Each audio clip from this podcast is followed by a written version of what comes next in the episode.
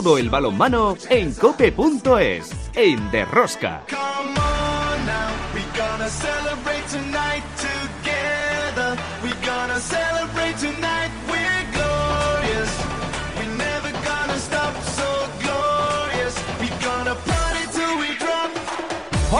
Ya estamos acá otra semana más con todos nosotros. ¿Qué tal estáis todos? Amantes del balonmano, seguidores de Rosca. En la Liga Sobal casi todo sigue igual tras la decimosegunda jornada. Por arriba sigue la lucha por entrar en la Copa Sobal y los puestos de Europa con Fútbol Club Barcelona, que es el líder, Didasoa Granoller y Atlético Valladolid junto a Logroño y Benidorm.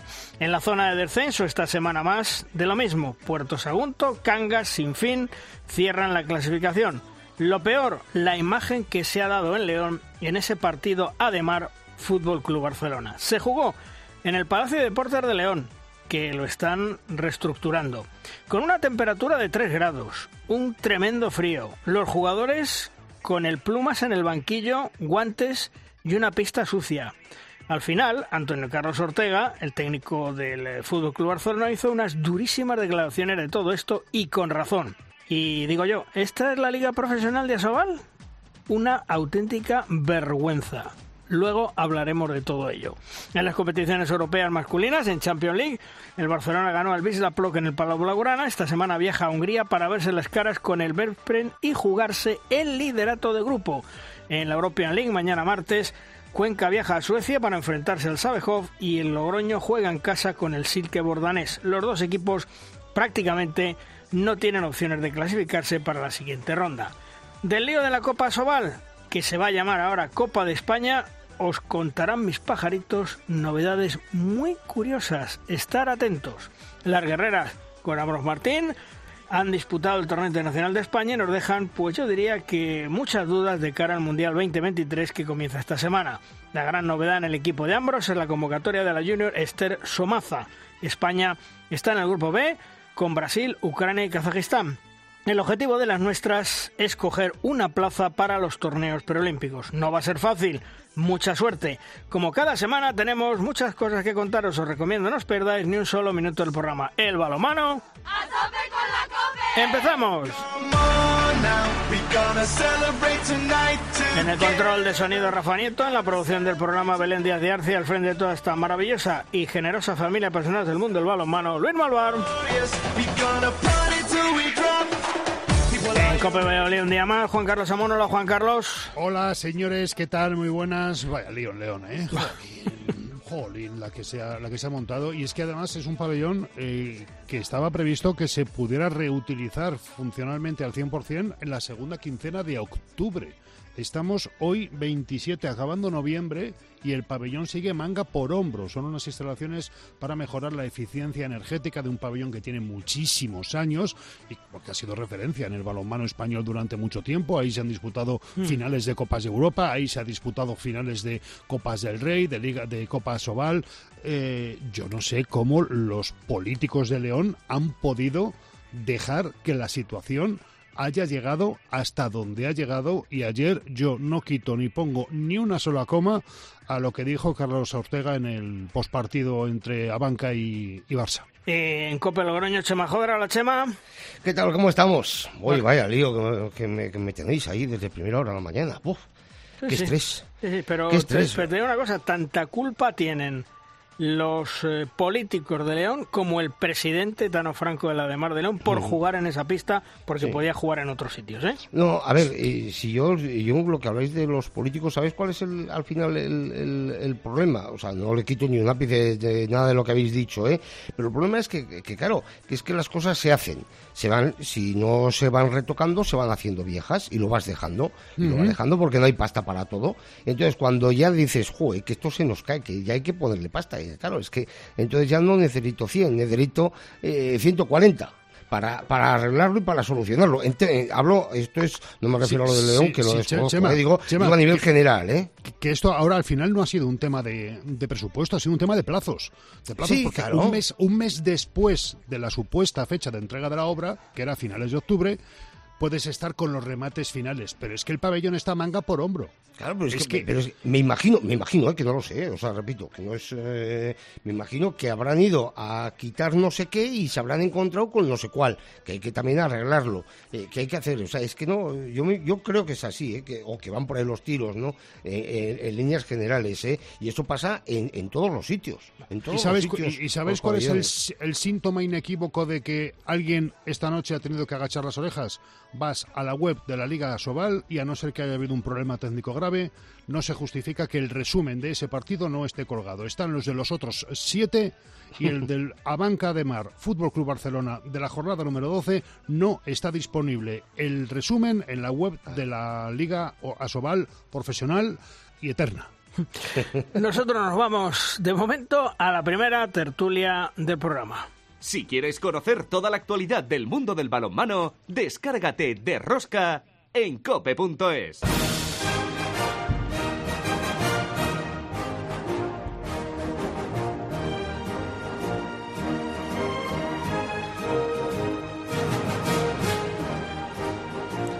Una primera tertulia donde abordamos el análisis de la jornada con dos grandes técnicos, dos grandes exjugadores. Rubén Garabaya. Hola Rubén, ¿qué tal? Muy buenas. Hola, buenas. Y también Pablo Cacheda. Hola Pablo. Hola, muy buenas. Bueno, Rubén, eh, la liga parece que empieza, yo diría que, que abrir huecos, un huequecito por abajo, otro huequecito en la zona intermedia por aquello de clasificarse para la Copa Sobal. Tres jornadas nos quedan, mm, tres jornadas, eh, yo diría, más que interesantes, ¿no? Sí, yo creo que se están más o menos definiendo los, eh, los grupos, tanto arriba como abajo, y luego, como ha ocurrido en muchas temporadas, están los que se quedan por ahí un poquito por en medio, en tierra de nadie, ¿no? Y eh, creo que el año pasado fue una excepción y, fue una temporada, eh, yo creo que además por eso eh, muy bonita y este año parece que, que se está quedando más definido, ¿no? Los que estamos por abajo y, los que están por arriba. Porque Pablo, eh, yo creo que para la Copa Sobal, bueno, que se va a llamar ahora Copa España, por lo menos esta temporada, Barcelona fijo, Vidasoa, Granoller, y luego hay una lucha ahí que yo voy a meter bastantes equipos. Valladolid con 14, Logroño con 13, Benidorm con 13, Anaitasuna con 12, Ademar con 12 y Huesca con 12. Hasta ahí un puesto para meterse en esa Copa de España. Sí, y, bueno, como dices, es un, punto de diferencia entre sus equipos y, bueno, con la igualdad que, hay siempre en todos los partidos, ¿no? Vemos que ahora, por ejemplo, Logroño parece que ya empieza a coger ritmo también después de estar casi pues eh, en los últimos tres puestos de la clasificación o cuatro puestos de la clasificación en algún momento y el resto de equipos, pues bueno, a Naitasuna le pasa un poco al revés, eh, parece que ahora encadenó así un par de, derrotas consecutivas y demás, pero bueno, todo muy igualado y, tres jornadas que, seguro que, nos deparan alguna sorpresa y, un final muy bonito. Porque Rubén, el balonmano Logroño empieza, como dice Pablo, a funcionar. Lleva cuatro victorias consecutivas e importante victoria en una cancha, en una pista que no es fácil como la de Anaitasuna. Logroño siempre tiene inicios de temporada complicados, siempre tradicionalmente, y más, más o menos acuciados eh, por otras circunstancias, ¿no? En este caso, yo creo que ha sido un inicio complicado porque siempre eh, tiene inicios complicados, pero aparte porque ha tenido eh, muchas e importantes lesiones. Yo creo que a partir de ahora Logroño está en progresión ascendente y, y, hará seguro un final de primera vuelta y una segunda vuelta espectacular porque tiene grandes jugadores si eh, las lesiones de una vez le respetan. Eh, os, lo voy a, os lo voy a grabar esto y lo va a poner en bucle para darme una alegría. Pues, yo que estaba acongojado hace unas semanas, estaba ya acongojadito, digo, ¿qué es esto, por Dios? Y bueno, lo voy a poner en bucle. ¿eh? no, no, a ver. vamos, ha dado motivos sobra para que confíes en ellos. Sí, no, hombre, vamos, no tenía, a ver, no tenía ninguna duda, lo para que eh, alguna vez decías, joder, te preocupaba un poquito de más, ¿no? O sea, sabiendo lo que tú has dicho, o sea, que que, es, que es totalmente cierto. Eh, tienes las lesiones, la llegada de, de gente joven, la llegada de, de gente nueva, la, llegada de alguno que por motivos burocráticos no llegó hasta hace 10 días y claro, tampoco luego puedes meter eh, el primer día aquí a, jugar todo y a tope, ¿no? Porque tiene que aprender muchísimas cosas, ¿no? Claro, sí, sí. Y, y entonces, pues bueno, pero eh, siempre te queda un, te queda un poquito esa, esa preocupación, ¿no? Ahora lo ves y dices, coño, esto es otra, esto es otra historia y bueno, pues mira, pues ahí se ha metido eh, para, para la pelea de la Copa, ¿no? Se llame como se llame. Porque Pablo, eh, qué bien le va a venir a Logroño, lo siento por la afición de Logroño, ¿eh? pero qué bien le va a venir a Logroño dejar de jugar en Europa. Bueno, sí, al final los equipos con las plantillas cortas sabemos lo que lo que significa eh, jugar miércoles, sábado, miércoles, sábado, miércoles, sábado. Eh, al final, para hacerlo con garantías necesitas tener 18 jugadores y, los 18 de, de, un nivel muy alto. Y, bueno, ahora mismo con los presupuestos que se manejan en la Liga Sobal, pues eso es complicadísimo. Entonces, bueno, ojalá, seguro que preferían eh, mantenerse en competición europea, pero, pero bueno, eh, si, si, si toca así, pues eh, alguna ventaja tienen que sacar y, el ser más competitivos en la liga seguramente sea una de ellas. Rubén, eh, la victoria de ayer del Nava, 27-26 ante el Puente Genil, yo creo que dos puntos de oro ante un equipo complicado como siempre es el Puente Genil, eh, le suma ya 10 puntos, eh, es decir, empieza a poner ya un poco tierra de por medio el, Nava respecto a, la clasificación de, esos dos puestos de descenso y de promoción o no. Sí, yo creo que sí. Eh, yo lo tenía claro desde el principio eh, que el equipo de, mi amigo Álvaro Senovilla no, no iba a tener problemas esta temporada para, eh, para ese objetivo de, la permanencia, ¿no? que yo creo que al final para un recién ascendido pues siempre debe ser ese el objetivo. Yo creo que, que están trabajando bien, que han fichado bien, tienen un buen equipo, un campo en el que es muy difícil ganar estoy seguro de que, de que estarán lejos de, los puestos de descenso. Y Pablo, el Cangas, mira que se lo puso difícil ayer al Vidasoa, ¿eh? le hizo sufrir para que ganara.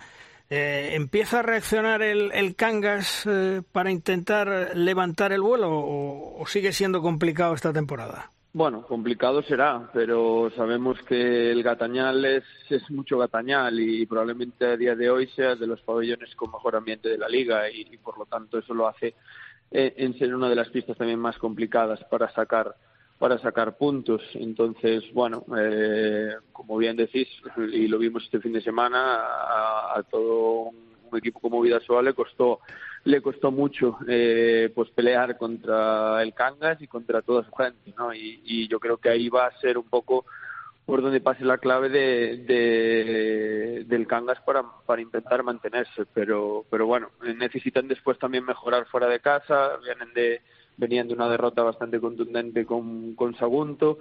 Entonces, bueno, necesitan también ya puntuar cuanto antes porque, porque si no, irte al parón también con una desventaja así muy grande, eh, pues se hacen las vacaciones de Navidad, se hacen muy largas. Mm. Y Rubén, eh, ¿te va a venir bien el parón de Navidad, es el europeo, para restañar el, equipo, el sinfín? Porque no sé exactamente qué, qué es lo que le falta para dar ese empujón y empezar a resurgir. Pues yo tampoco.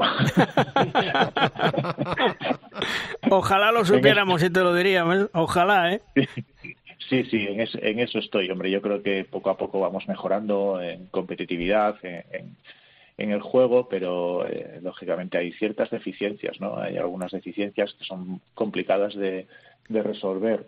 Eh, si nos va a venir bien el parón o no, pues espero que sí. El año, el año pasado nos vino muy bien y, espero que este año vuelva a ser así, porque bueno, eh, creo que el refuerzo eh, de esta segunda pretemporada que tenemos en, enero eh, para afianzar ciertas cosas pues viene muy bien. Y a nosotros esta primera pretemporada nos quedó muy coja por, por determinadas circunstancias por lesiones de jugadores que eh, que acaban de llegar, que al final son los que más necesitas que, que, hagan minutos, que hagan horas de, vuelo y creo que esta pretemporada pues puede suplir un poquito esas deficiencias que arrastramos desde la pretemporada de, verano. Porque eh, la marcha de la pretemporada de, tu central, digamos, eh, insignia del equipo que se, que se marchó de, hoy para mañana, ¿ha hecho tanto daño, Rubén? bueno, eso fue, fue muy, muy doloroso, la verdad, porque fue justo la semana del primer partido. Eh, lo conseguimos eh, solventar muy bien con, el fichaje de Sasato Mensev, hmm. pero al final el central es un jugador que necesita estar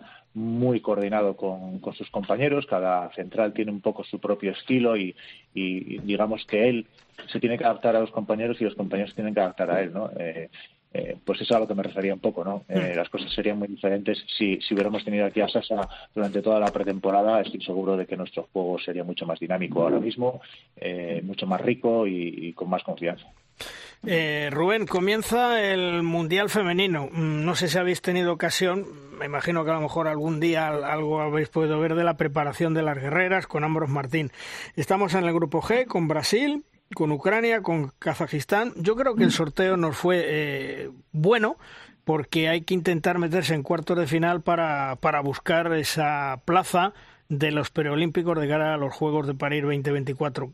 ¿Qué sensaciones, si has podido ver algo, no lo sé Rubén, te, ha transmitido el, equipo pensando el de las guerreras en, en, ese Mundial que comienza ya el próximo miércoles? He visto nada más que el partido de, de ayer frente a, frente a Serbia y eh, bueno, es un equipo joven. Físicamente yo creo que eh, somos inferiores a muchas selecciones, eh, probablemente, pero hay mucho talento y, sobre todo creo que donde puedes radicar el éxito de, de, la selección española es, es en la defensa. Ayer se vieron momentos de, eh, de defensa muy incómoda ¿no? para el rival, que una defensa que, que, saca a relucir las deficiencias técnicas de, las jugadoras contrarias y que se aprovecha de ello, ¿no? con, situaciones de disuasión, de presión.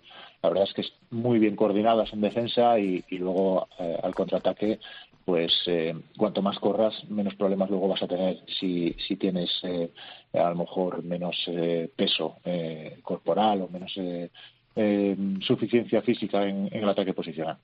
¿Y tú, Pablo, has podido ver algo de las chicas? Sí, bueno, vi tanto el partido de, de Japón como, como, el de ayer y, bueno, un poco lo mismo que, que, dice Rubén, ¿no? Creo que un equipo muy joven que sí que es cierto que, que, a nivel ofensivo pues nos cuesta más generar generar acciones de, de superioridad y pero que, que, a nivel defensivo creo que es mm, pues muy incómodo no entonces pues bueno sabemos que hay selecciones muy fuertes eh, que, que cuando les propones ese tipo de defensas pues con, con con tanta presión, con, les hace pensar, que les saca un poco de su zona de confort, les, les bueno, les pones el, el, partido muy complicado. Entonces, bueno, creo que por ahí va a andar un poco el, el éxito que, pueda tener la, la, selección. Está claro que, es, que estamos viviendo pues como un cambio generacional y que, y que hay jugadoras muy muy jóvenes, pero, pero bueno, ojalá vaya la cosa muy bien y por supuesto pues puedan pues eh, certificar esas plazas de preolímpico por lo menos. Pues ojalá confiamos en nuestras guerreras a ver si nos dan una gran alegría y cogen una de las plazas que hay para los preolímpicos, luego ya Dios dirá lo que pasa en los preolímpicos si lo podemos traer para España, si no, en fin, eso ya es eh, harina de otro costal, pero de momento hay que conseguir la plaza. Seguro que confiamos en ella y que nos van a dar una gran alegría. Rubén, gracias por estar con nosotros y ánimo, ¿eh? Venga. Ah, gracias, un abrazo. Hasta luego. Pablo, un, fuerte abrazo. abrazo. Hasta otro día. Un abrazo, hasta luego. Adiós.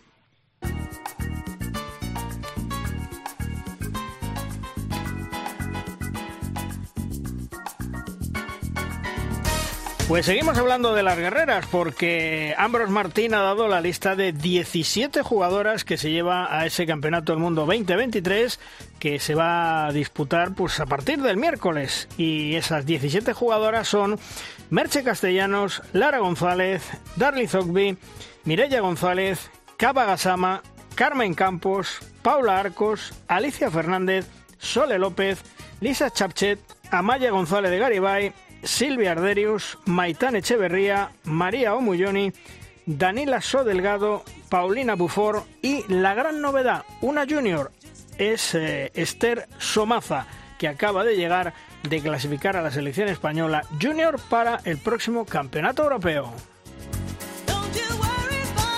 Los partidos de España el miércoles pasado mañana, estamos grabando lunes, recordar, España-Kazajistán, 8 y media de la tarde, el viernes 1 de diciembre, España-Ucrania a las ocho y media y el domingo 3 de diciembre un partido vital, Brasil-España, 6 de la tarde.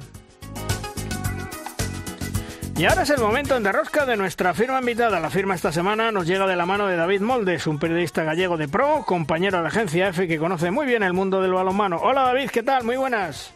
¿Qué tal Luis? Bueno, ¿sobre qué nos hablas esta semana, David? A ver, cuéntanos.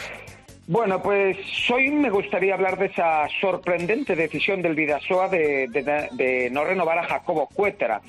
Y digo sorprendente porque me ha sorprendido tanto el momento en el que se produce como los argumentos que han dado los dirigentes del club Irundarra, que apuntan a un problema deportivo como principal causa, hablando de que, eh, de que el equipo necesita una evolución en la forma de jugar el Vidasoa, no nos podemos olvidar todos de que es segundo en estos momentos y aunque parezca utópico, sigue dependiendo de sí mismo para ganar la liga, aunque parece prácticamente imposible, pero sigue dependiendo de sí mismo y como mínimo para lograr ese subcampeonato.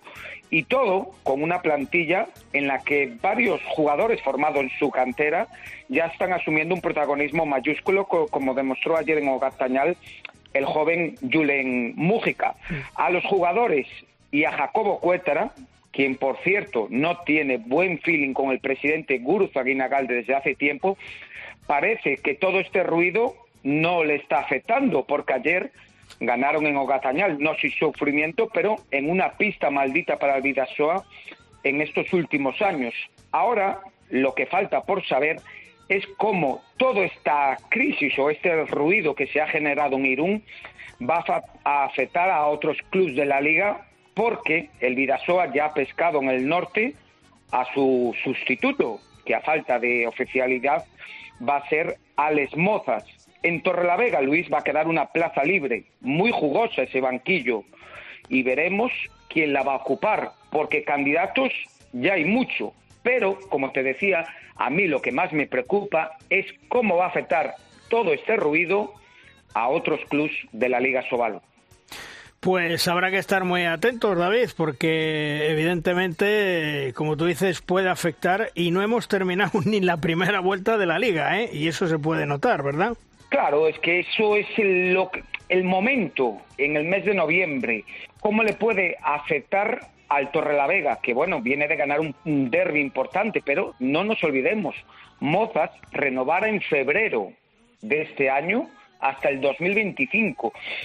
Y ya hay mucho entrenador en la liga nervioso por esa plaza que, que, va a quedar en Torrelavega, que recordemos es un club que está haciendo un proyecto ilusionante, con mucho dinero, con una fuerte inversión económica y eso siempre es muy jugoso para los técnicos.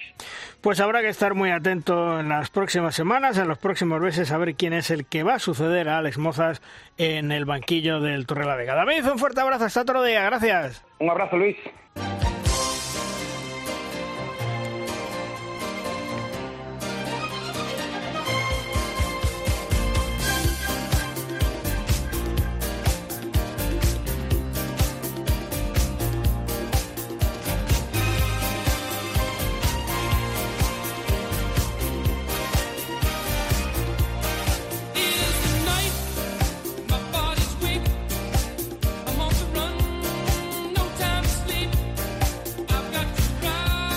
La escuela española de entrenadores es la mejor del mundo, mm, no le cabe duda a nadie. Prueba de ello es que cada día nuestros entrenadores están en más equipos y selecciones nacionales de todo el planeta. Uno de ellos es Chema Rodríguez, actual seleccionador de Hungría, y que ha hecho resurgir el conjunto húngaro tras, yo diría que un duro varapalo. En Hungría nos espera Chema Rodríguez para charlar un rato con él. Hola Chema, ¿qué tal? Muy buenas. Hola, buenos días Luis. Bueno, eh, ¿qué cambios has hecho para resurgir a Hungría? A ver, cuéntame. Bueno, tampoco tampoco es que sea yo aquí un mago ni nada ni nada de eso. Bueno, yo creo que ha llegado el momento aquí un poco en Hungría de, de hacer un poco la transición como, como han hecho otras selecciones entre, entre jugadores veteranos que ya llevaban mucho tiempo y, y jóvenes. Y bueno, hemos llevado a cabo un poco esa, esa transición, ¿no? Ahora tenemos más o menos mitad de equipo con gente con, con experiencia y, y otra mitad más o menos de, chicos jóvenes que casi no tienen ninguna experiencia. ¿no? ¿El balonmano húngaro se ha españolizado con vosotros, con tantos entrenadores que habéis estado ahí? Bueno, yo creo que en cierta manera sí, ¿no? Yo creo que, que sobre todo con, con Pastor en, en Seguet, que estuvo durante 10 años, eh, con, con Ortega, Sabaté, eh, también en, en Vespren, yo creo que, que esos han hecho mucho porque, porque la selección húngara, en este caso, o la, el balonmano en Hungría, haya cambiado mucho hacia, hacia esa parte, ¿no? Eh, luego ha habido otros como Mariano Ortega que han estado aquí, eh, Cabanas estuvo aquí en Hungría, o sea, yo creo que ha habido eh, muchos entrenadores españoles que han pasado por aquí y han dejado su impronta y, y muchos de los chicos o, que vienen a la selección o tal, pues han, han tenido entrenadores españoles, ¿no? Incluso Laszlo Otoñi, que estuvo muchos años en España, pues también está entrenando aquí a, al NECA, que es, que es una, como una academia de, de Hungría de jugadores jóvenes y, y, eso nos ayuda mucho, ¿no? Porque el balomano húngaro sigue creciendo día a día, ¿verdad, Chema? Sí, eh, la verdad es que aquí el balonmano dentro de Hungría es uno de los deportes eh, rey, que se, que se puede decir, ¿no? Eh, siempre el fútbol está por encima, ¿no? Pero, pero luego junto con el waterpolo yo creo que, que son, son los, eh, los deportes más fuertes aquí en Hungría, ¿no? Eh, eso hace que, que, bueno, pues que haya clubes y, y, el propio gobierno, ¿no? Que, apoyen bastante al deporte y eso hace que, que, bueno, que salgan muchos chicos jóvenes que puedan en, un futuro eh, estar en la, en la primera liga, ¿no? Eh, ¿La liga húngara es solo Veszprem y Pixegen o surge alguno por ahí que también les puede crear problemas? Hombre, está claro que, que Szeged y Veszprem están un, un puntito por encima de, todos los demás equipos, ¿no? Pero luego tienes varios equipos, ¿no? Que, que pueden crecer, ¿no? Que, que como puede ser el Tatabanya, como puede ser Braton Furet, como puede ser Ferenbaros, eh, son tres equipos que yo creo que en un futuro pueden estar eh, luchando por eh, por pelear ahí con, con Szeged y ¿no? Lo que pasa que, bueno, está, está claro que ahora mismo Szeged y Veszprem están en un nivel superior, ¿no? Oye, y, y hablaba antes de, del duro varapalo que recibió Hungría eh, en ese europeo. En el europeo de Hungría, ¿qué es lo que realmente le pasó a la selección? Porque me imagino que eh, para allí un, un desastre. No sé, yo achaqué a lo mejor la presión de organizar el, el torneo. ¿Pudo estar ahí la clave?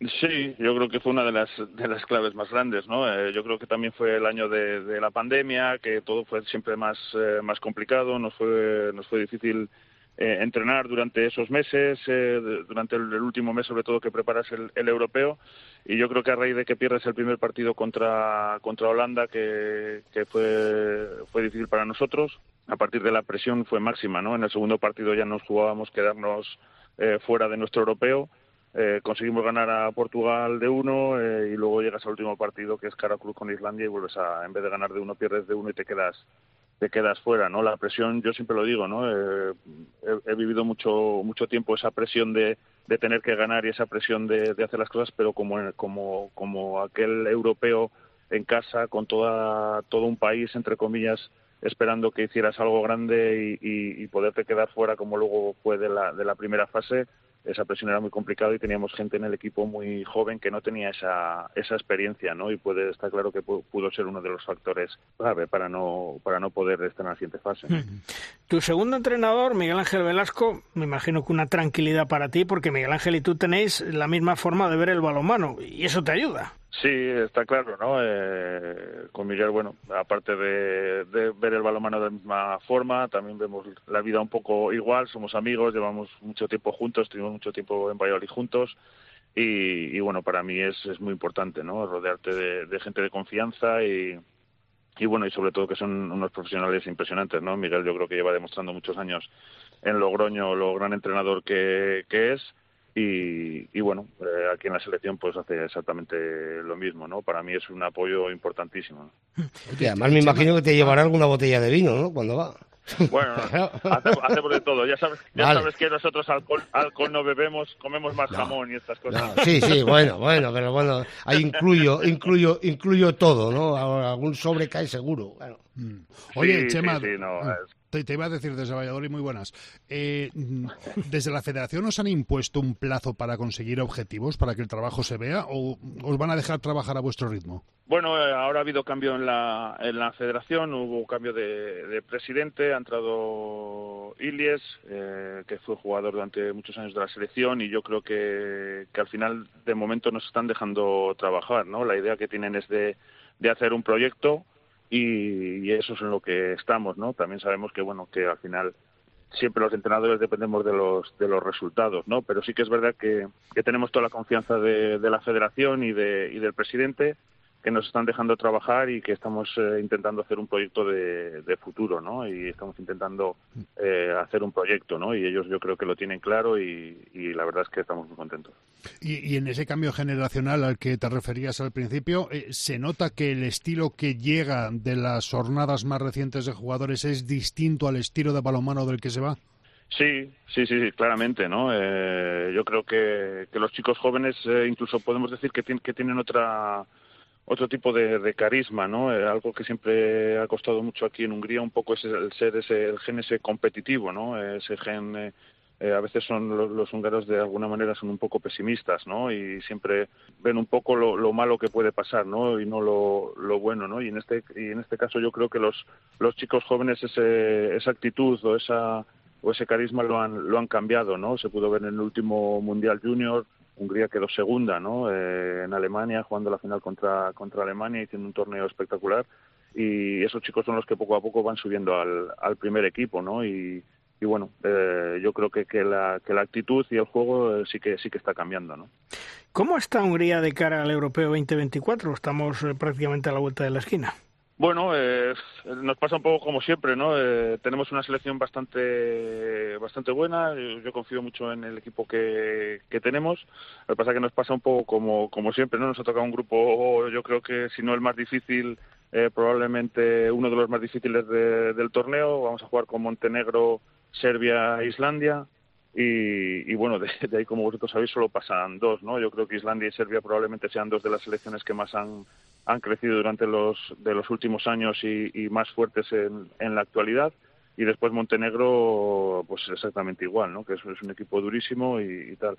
Con lo cual podemos quedar primeros de grupo o podemos quedar últimos tranquilamente, ¿no? Entonces, bueno, eh, eso es lo que es, eh, yo creo que es nuestro deporte, ¿no? Y lo bonito que tiene nuestro nuestro deporte, ¿no? Pero pero bueno, ya veremos en eh, lo que lo que va pasando, ¿no? Siempre decimos que que al final para nosotros y más ahora que estamos metiendo chicos jóvenes es intentar jugar los máximos partidos posibles y nuestra idea primera es intentar pasar el grupo, ¿no? Y el relevo generacional que está haciendo Jordi Rivera con España, ¿cómo lo ves? Bueno, yo creo que es extraordinario, ¿no? Al final es lo que hablamos, ¿no? Jordi es increíble. Eh, al final, cambio generacional y siguen ganando medallas y siguen estando en semifinales. Eh, eh, cambio generacional, por decirlo, ¿no? Pero, sí. pero al final no ha cambiado nada, ¿no? Que eso es, es increíble, ¿no? Siempre cuando haces un cambio generacional eh, es muy difícil llegar a las cotas probablemente que has tenido antes y más con, con los éxitos que llevaba Jordi con, con la selección, ¿no? Y con los jugadores que llevaba, ¿no? Eh, ha conseguido hacer el cambio generacional de, de, de gente como Raúl o, o, o Viran o otros jugadores ¿no? que llevan mucho tiempo con una esperanza extraordinaria y ha llevado gente joven y siguen ganando y siguen estando en semifinales, ¿no? Ya yo no sé cuántas semifinales llevaban consecutivas. Cinco, ¿no? creo, cinco. Algo, algo, algo increíble, ¿no? Sí. Eh, con, con, el nivel de, de, de, balonmano que actual, con la cantidad de selecciones buenas que hay, estar siempre metido dentro de las semifinales es algo extraordinario, ¿no? Yo creo que el trabajo de Jordi es increíble y el cambio generacional y la cantidad de jóvenes que ha metido en la selección es, es increíble, ¿no? Porque es muy probable que en la fase principal puedas tener el rival a España. Bueno, si, si pasamos... Sí, hombre, sí pasaréis, si ya verás nosotros... cómo pasáis, seguro, hombre. yo, estoy, yo estoy seguro que España va a pasar, ¿no? Pero nosotros no lo tengo tan tan claro, ¿no? Pero pero para nosotros sería increíble, ¿no? Poder, lo que te digo, ¿no? Poder pasar a esa segunda fase y poder jugar contra equipos como España, Croacia, Francia o Alemania, eh, que, que, que en principio pues pueden estar, ¿no? Sería algo algo increíble, ¿no? Y para, para nuestro equipo poder jugar con ese con esas selecciones de tanta categoría e eh, intentar competir para nosotros sería sería lo mejor, ¿no? Oye, Chema, me encanta porque no haces más que quitarte presión. No, si pasamos, nosotros, bueno, podemos quedar los primeros, igual quedamos los últimos. Te estás quitando una presión tremenda, por lo menos aquí, ¿no? Con nosotros. No, yo creo, vamos a ver, mi, yo creo que ya todos me conocen, yo soy competitivo al máximo y yo quiero ser campeón de Europa, ¿no? Pero, pero bueno, luego está claro que hay otra otra realidad, ¿no? Y, eso no significa que nosotros no vayamos a competir y que no queramos pasar la fase de grupos y llegar a la fase principal y estar en semifinales y todo eso, ¿no? Pero yo creo que hay una realidad, ¿no? Que, que es la que hay, ¿no? Eh, y, y desde esa realidad nosotros tenemos que trabajar con los con los eh, los máximos objetivos o con con la, máxima predisposición para intentar llegar a ser eh, campeones de, Europa, ¿no? Pero, pero hay una realidad que, es así y eso no quita para que, como te digo, en el grupo podamos quedar luego primeros o también podamos quedar últimos, ¿no? Yo creo que es una realidad que todo el mundo entiende y, está claro que nuestro objetivo es estar en la siguiente fase, ¿no? Chema, y los medios de comunicación húngaros se preocupan, me imagino que más que en España, por, por el balonmano, ¿no? Que, que tenéis más relevancia. Sí, sí, sí. Eh, Aquí la verdad que, como te digo, el balonmano es uno de los deportes más, más importantes del, del país. Eh, la liga húngara se, se lleva al máximo en los periódicos, en las radios.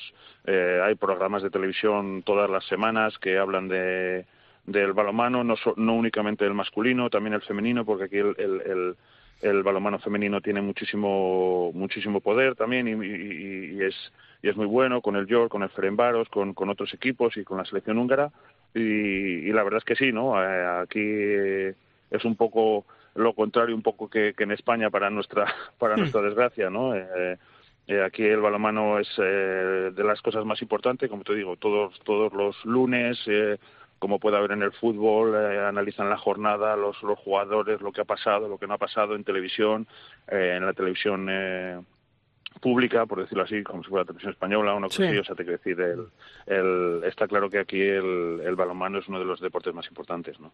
Hombre, la verdad es que te puedo decir que, que la Liga Sobal no sé cómo la ves eh, desde allí, pero supongo que te habrá llegado lo que pasó ayer en ese partido entre Ademar de León y Fútbol Club Barcelona. Una Ademar de León que jugó en el Palacio, que tú has jugado allí muchas veces, lo están remodelando, eh, los jugadores eh, disputando el partido a tres grados en el banquillo con guantes y con plumas.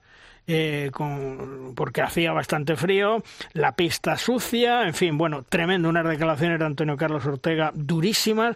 Eh, no sé, es que la Liga Sobal, por eso te digo, yo no sé cómo lo veis desde allí, pero desgraciadamente eh, cada día yo creo que no está mejor y que, y que eso pues de alguna manera interfiere en la promoción del balonmano, en, el, en la atención de los medios de comunicación, que aquí prácticamente es mínima, solo interesa a la selección española masculina y femenina y al Barcelona en la Champions, y, eso es una pena, porque tú has vivido grandes momentos y, la época dorada del balonmano, Chema.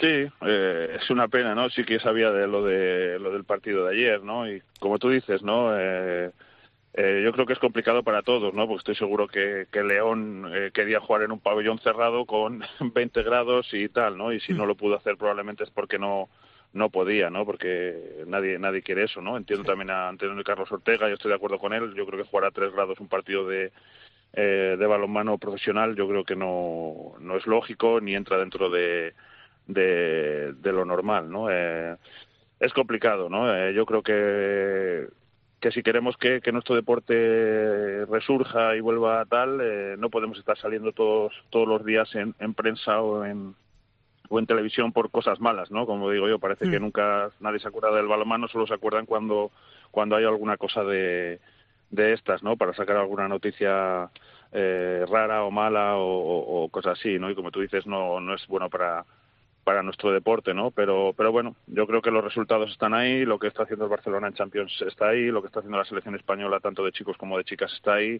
Eh, luego ya sabemos un poco cómo, cómo es España, ¿no? Eh, solo se van a acordar cuando España de balonmano probablemente no gane y entonces ahí sí que sí que ahí habrá tal y no se recordarán de todas las veces que ha ganado de los equipos o, tal, ¿no? Yo tuve la suerte de vivir los mejores años en la, en la Liga Sobal y yo espero que en un futuro vuelvan, ¿no? Eh, yo sé que para los clubes es, es muy difícil eh, sacar eh, ahora mismo los presupuestos adelante y, y, los chicos, pero hay que intentar mejorar y hay que intentar hacer algo, ¿no? Yo creo que yo que he estado en la liga francesa, por ejemplo, yo creo que hacen un trabajo excepcional allí, ¿no? Eh, para que todo para que todo salga bien, lo que hacen con los sponsors, lo que trabajan con la formación, eh, que dentro de los dentro de los presupuestos eh, tenga que haber un porcentaje claro para todas las, las cosas, para marketing, para prensa, para para formación, para tal, y, y todos los equipos tienen que, que destinar ese porcentaje igual para para las cosas dependiendo de su presupuesto, ¿no? Y yo creo que es un poco la manera de de crecer, ¿no? Eh, pero bueno, eh, supongo que hay gente más inteligente que yo pensando estas cosas, intentando que la Liga Zabal resurja, ¿no? No te creas, eh, no te creas, que a alguno le falta algún error, así que no te lo creas. Oye, ¿tus favoritos para el podio del Europeo 2024? Bueno, yo creo que es que no quiero meterle presión a Jordi, pero si por mí fuera yo quiero que España sea sea campeón, ¿no? Yo me gustaría que España fuera fuera la primera, ¿no? Eh, y además pues eh, que, fueran ya consiguieran los Juegos Olímpicos y, todas estas cosas, ¿no? Para mí España, Dinamarca, Francia eh, y probablemente Noruega, yo creo que son las las cuatro que, que por, mm, para mí podrían estar en semifinales, pero luego lo que hablamos, ¿no? Alemania está jugando el europeo en su casa. Pero muchos eh, lesionados, ¿eh? Cuidado, que Alfred Gislason está acongojado. Claro, pero pero bueno, siempre Alemania jugando en casa, ya sabes tú, Luis. Sí, sí, sí, sí, un, poco, un poco esto, ¿no? Con los pabellones llenos y, y, todo esto, pues es, es complicado, ¿no? Eh, pero te quiero decir que hay, hay muchas selecciones, ¿no? Eh, luego tienes Suecia, tienes eh, Croacia, eh, y después lo que te digo, pues, selecciones como Portugal, Serbia, Islandia, eh, Holanda, Eslovenia, te quiero decir que es que hay muchas selecciones que hmm. pueden pueden estar ahí, ¿no? Es lo, lo, bonito que tiene nuestro deporte, ¿no? Que hay muchas selecciones buenas y que cualquiera puede estar ahí, ¿no? Bueno, y te, has olvidado, y te has olvidado a Hungría que va a estar ahí tocando las narices a unos Eso le iba a decir yo a Chema, digo, Chema, eh, te quiero ver en la fase final para saludarte personalmente, no, No le metas presión, tú vas a estar ahí tocando las narices y ya está. Nosotros somos la cenicienta, somos los tapados, somos los tapados nosotros. Bueno, bueno, ya, ya verás como en la fase principal en Colonia, allí te veo. ¿Eh? Así que cuento con ello. ¿Eh, Chema? Eh, oye, Luis, verdad, Luis. Tú, Luis, ya estarás empadronado en Colonia, ¿no? Pagarás allí el IBI. Pues mira, eh, creo que me van a poner un pisito, así que no sé, pues, te paso. no es una zona barata, precisamente. Oye, Chema, para terminar, eh, cuando hablas con gente que no es de balonmano, a ver si te hago bien la pregunta porque me acabo de enredar yo solo. Eh, jugáis un europeo ahora en enero y luego unos Juegos Olímpicos en el mes de julio. Naturalmente todo el mundo está pendiente a nivel de todos los deportes de los Juegos Olímpicos. Pero ¿cómo le explicas que, aun siendo mm, más de escaparate los Juegos Olímpicos, lo realmente interesante en cuanto a calidad en el balonmano es un europeo, que es el torneo más difícil que uno se puede encontrar. Ni Juegos Olímpicos, ni mundiales, ni panamericanos, que lo más difícil en el mundo del balonmano es ganar un europeo, que quizás sea el título que menos luzca. Sí, esa, es la, la, realidad, ¿no? El europeo claramente es el, el, torneo más difícil de, de, todos, ¿no? Y ganar un europeo es lo más, lo más complicado que hay, ¿no? Yo creo que se explica fácilmente en el sentido que las grandes potencias de, de del balonmano son europeas, ¿no? Eh, ahora puedes tener Egipto, que es otra, otra potencia más, eh, pero ahora mismo todas las, las grandes potencias del balonmano son europeas, ¿no? Con lo cual, cuando vas a jugar eh, un mundial entran menos selecciones europeas y entonces, entre comillas, es, es más sencillo si consigues clasificarte y unas Olimpiadas eh, todavía más, ¿no? Cuando sí que lo más difícil de, de, unas Olimpiadas es clasificarte realmente, ¿no? Una vez que te clasificas, no es que sea más fácil, pero te enfrentas a menos eh, selecciones eh, europeas y con lo que conlleva que tengas más posibilidades de, de llegar a conseguir alguna cosa importante, ¿no?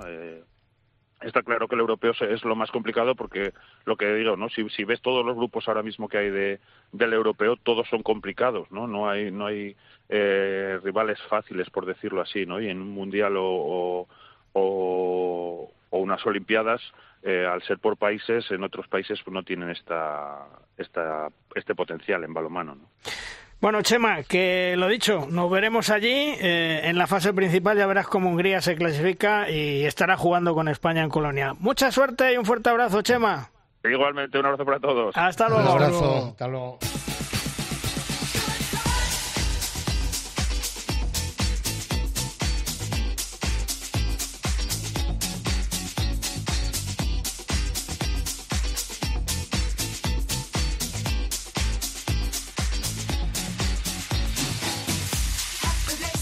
Uno de los equipos que todas las temporadas lucha por la salvación y que maneja los tiempos, yo diría que como un gran experto es el Cangar Morrazo. Este año parece que la temporada, bueno, pues está un poco más complicada.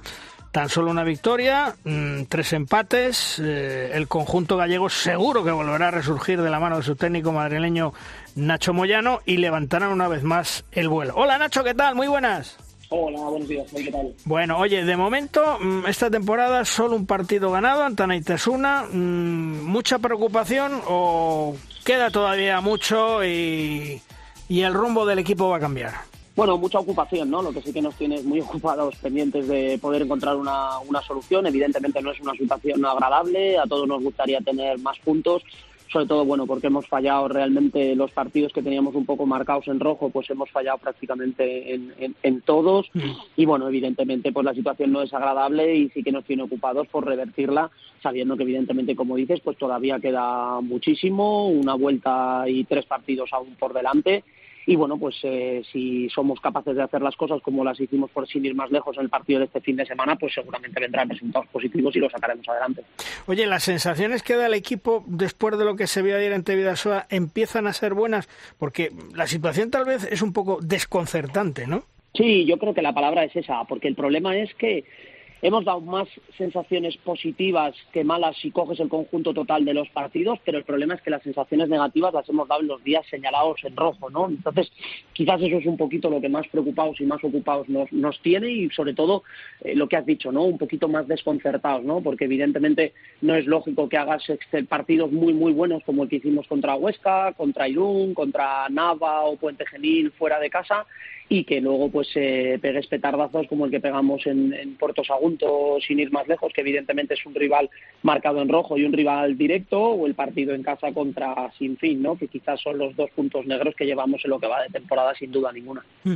Muchos cambios de jugadores respecto a la temporada pasada, mm, tal vez la marcha de veteranos como Javi Díaz, Rubén, ¿Se ha notado mucho? Bueno, yo creo que al final este es el pan nuestro de cada día, Luis. Todos los años nos pasa lo mismo. Somos un club al que es eh, relativamente fácil poder venir a, fichar. Tenemos muy claro que somos un club trampolín en el que los jugadores pues jóvenes tienen que estar dos, tres años y luego intentar poder eh, salir a buscar retos mayores, ya sea aquí en España, equipos de los que pelean por Europa o, fuera de o fuera de España pero sí que es cierto que es verdad que hemos notado que los roles que había de, jugadores que se han marchado, tú nombras a estos dos, pero yo metería casi más a, Alberto Martín aquí en la, en la ecuación, que marchó a Demar, que eran jugadores que tenían un peso específico los tres dentro de la plantilla muy, muy importante y que evidentemente pues estamos todavía ubicando a los jugadores nuevos, ya no solo en el juego, sino en lo que representan dentro del, dentro del equipo.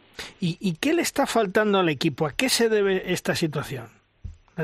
Bueno, yo creo que fundamentalmente creo que regularidad. Creo que somos capaces de hacer cosas extremadamente buenas y cosas muy, muy malas. Sin ir más lejos en el partido de ayer, pues yo creo que nuestros errores propios en superioridad numérica o, bueno, pues algunos errores en momentos puntuales, quizás en los momentos más calientes del, del partido, no los estamos terminando de gestionar especialmente bien y ahí es donde se nos están yendo los puntos, ¿no? Si a eso sumas que evidentemente no es una excusa, pero que siempre hay un componente de, fortuna y es verdad que hay equipos que hay veces que, estás de, dulce y bueno, pues las cuando te tienen que caer cara todas las cosas te caen cara y hay veces que te caen cruz, ¿no? Sin ir más lejos, eh, Huesca y Benidorm nos han quitado puntos aquí en casa eh, sobre la bocina y, bueno, pues al final son partidos que te terminan haciendo daño, ¿no? Por mucho que rasques un empate, pues no dejan de ser partidos que tenías prácticamente cerrados y que se te escapan de las manos.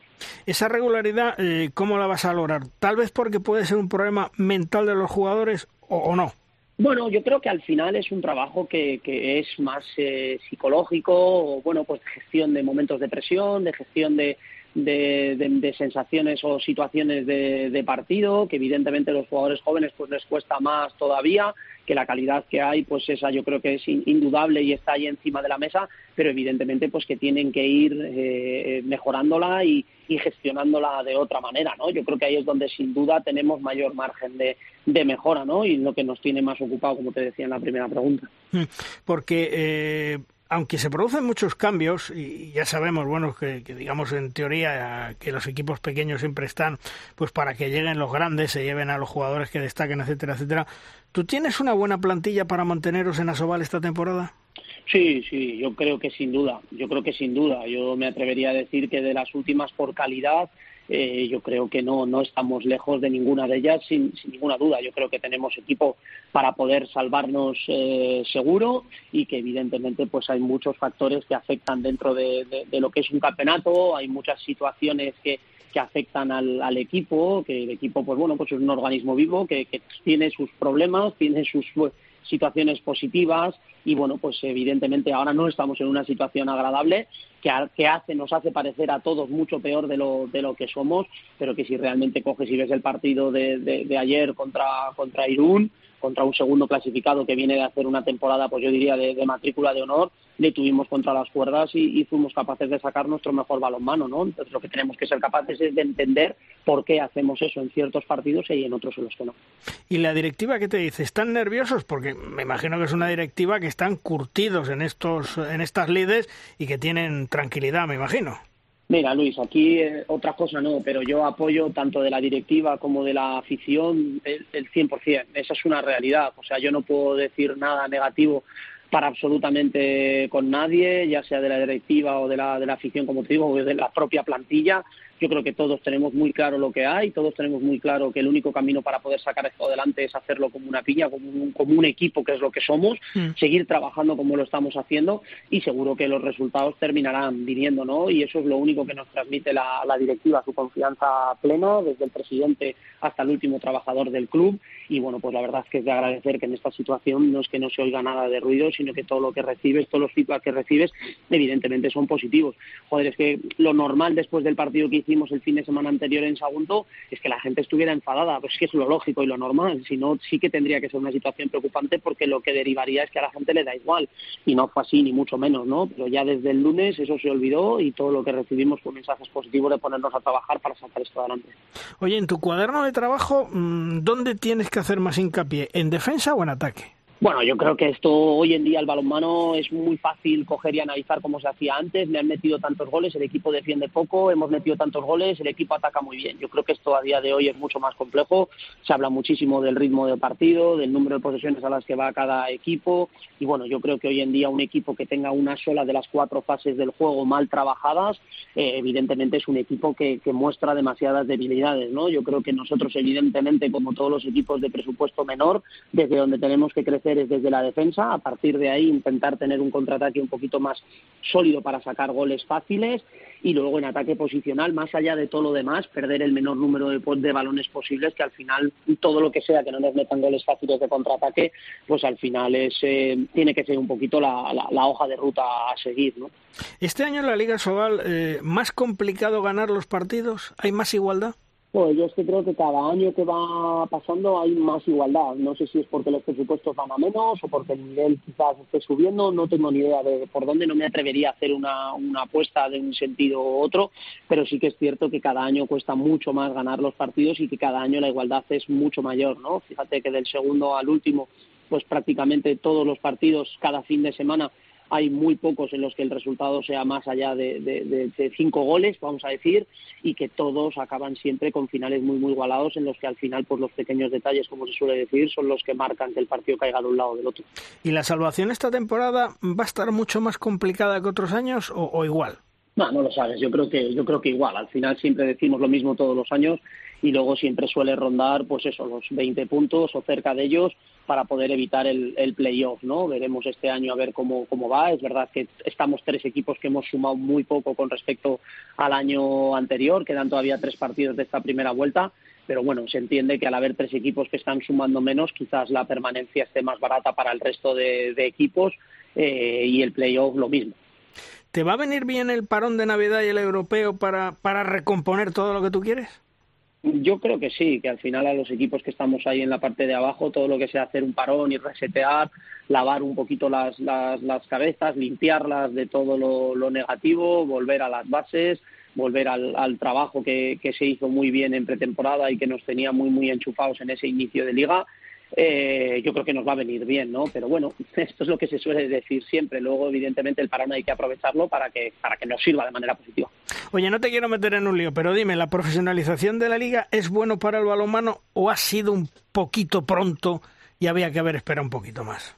Yo no lo sé, la verdad que no, no lo sé. Me gustaría creer que sí, que evidentemente va a ser positivo. Creo firmemente que, que sí que lo va a ser pero la realidad, que posiblemente sea tu siguiente pregunta, es que nosotros en el día a día no lo estamos notando excesivamente. Yo no he notado un cambio significativo en prácticamente nada y, bueno, pues sí que creo que hay muchas situaciones y muchas cosas que, se tienen que mejorar y que evidentemente todos tenemos que seguir dando pasos hacia adelante para que realmente esta profesionalización, que yo creo que sí que es una nota positiva, pueda repercutir positivamente, valga la redundancia, en, todos nosotros los que formamos parte del, deporte. ¿no? lo que sí estará de acuerdo conmigo que lo que pasó ayer en León, ya sabes, lo del tema de jugar a tres grados, los jugadores con guantes, con plumas, eh, sucio el pabellón eso nos perjudica mucho ¿eh? a la imagen. Bueno, ya no es eso. Nosotros el primer día que fuimos a jugar allí a León también nos pasó lo mismo. Fuimos el primer equipo que fuimos para allá, fuimos el conejillo de Indias y, y bueno, pues es verdad que las cristaleras estaban puestas y no hacía el frío que hacía ayer, pero bueno, la pista no estaba en unas condiciones como para poder eh, ser, digamos, óptimas. Eh, y bueno, pues yo también entiendo a los clubes, ¿no? Es verdad que todos queremos terminar jugando en casa que evidentemente León, pues todo lo que sea poder jugar allí en el Palacio, pues les beneficia y les viene bien, y yo les, les entiendo, pero evidentemente yo creo que flaco favor le hacemos a la, a la liga cuando pasan cosas como, como esta y a la imagen de profesionalización que queremos dar. Bueno, pues Nacho, aprovecha el parón de Navidad, el parón del europeo, recompone el equipo y como digo, todas las temporadas más que expertos en, conseguir la salvación, seguro que va a resurgir y que de tu mano seguirá una temporada más el Cangas en, en la Liga Sobal. Un fuerte abrazo, Nacho. Gracias por atendernos. Muy bien, muchas gracias, Luis. a ti, hasta luego.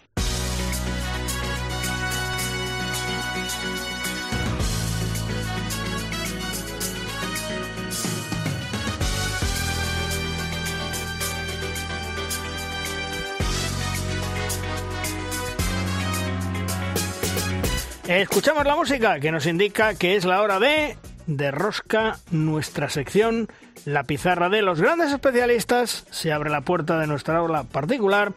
Nos sentamos y prestamos mucha atención una semana más a lo que nos van a contar. Esta semana con todos nosotros el gran Zupo Quisoain. Zupo, uno de los mejores entrenadores españoles que ha dirigido muchos equipos a lo largo de su carrera y que todavía imparte su magisterio semana a semana desde los banquilios. Hola Zupo, ¿qué tal? Muy buenas. ¿Sobre qué nos hablas esta semana en tu pizarra, Zupo?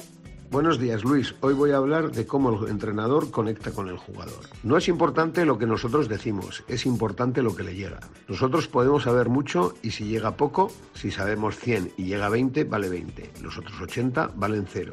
Y si hay otro entrenador que sabe 50 pero les llega 30, sabe más que nosotros. En este rol es así. Si después queremos escribir una comunicación o incluso un libro, por ahí el que sabe 100 vale más. Pero cuando tenemos que guiar personas, ¿cómo hacemos para llegar? Y estamos, creo, todos los que hacemos este trabajo constantemente documentándonos, estudiando cómo llegar cómo llegar a ellos, cómo convencer, cómo movilizarlos, cómo motivarlos, cómo explicarles, cómo conectar. Si no lo haces, es mi problema. Las relaciones interpersonales son claves en la correcta gestión de un grupo de jugadores. Bajo mi punto de vista, hay una serie de puntos que debemos fijar en nuestra hoja de ruta y no debemos obviar cuando nos planteamos conectar con los jugadores. 1. Adaptarse al contexto. 2. Preocuparse por sus problemas. 3. Mantener nuestras buenas relaciones. 4. Saber escuchar, no solo dirigir. 5. Evitar las injusticias. 6. Saber aprender de los jugadores. 7. Flexibilizar las normas. 8. Subir su autoestima. 9. Compartir alguna afición o actividad. Si cuidamos cada uno de estos aspectos, tendremos muchas más opciones de realizar una buena temporada. Ser siempre justo y objetivo es una tarea de extrema dificultad. Saber conectar con el grupo es fundamental para el desarrollo del trabajo diario y para la obtención de buenos resultados.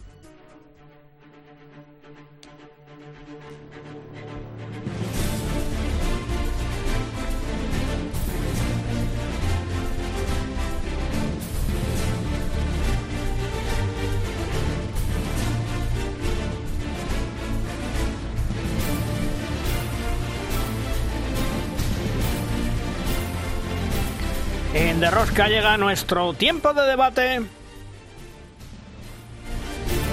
Es nuestra tabla redonda. Una tabla redonda en el cual contamos hoy con nuestro compañero de Cope Huesca, Pablo Barrantes. Hola Pablo, ¿qué tal? Muy buenas. ¿Qué tal, Malvar? Muy buenas. Bueno, pues hoy tenemos mucha chicha, chicos, ¿eh? eh ¿Por dónde queréis que comenzamos? Vamos a comenzar por lo, por lo más liviano. Eh, lista de Ambros Martín para las guerreras de ese Mundial 2023.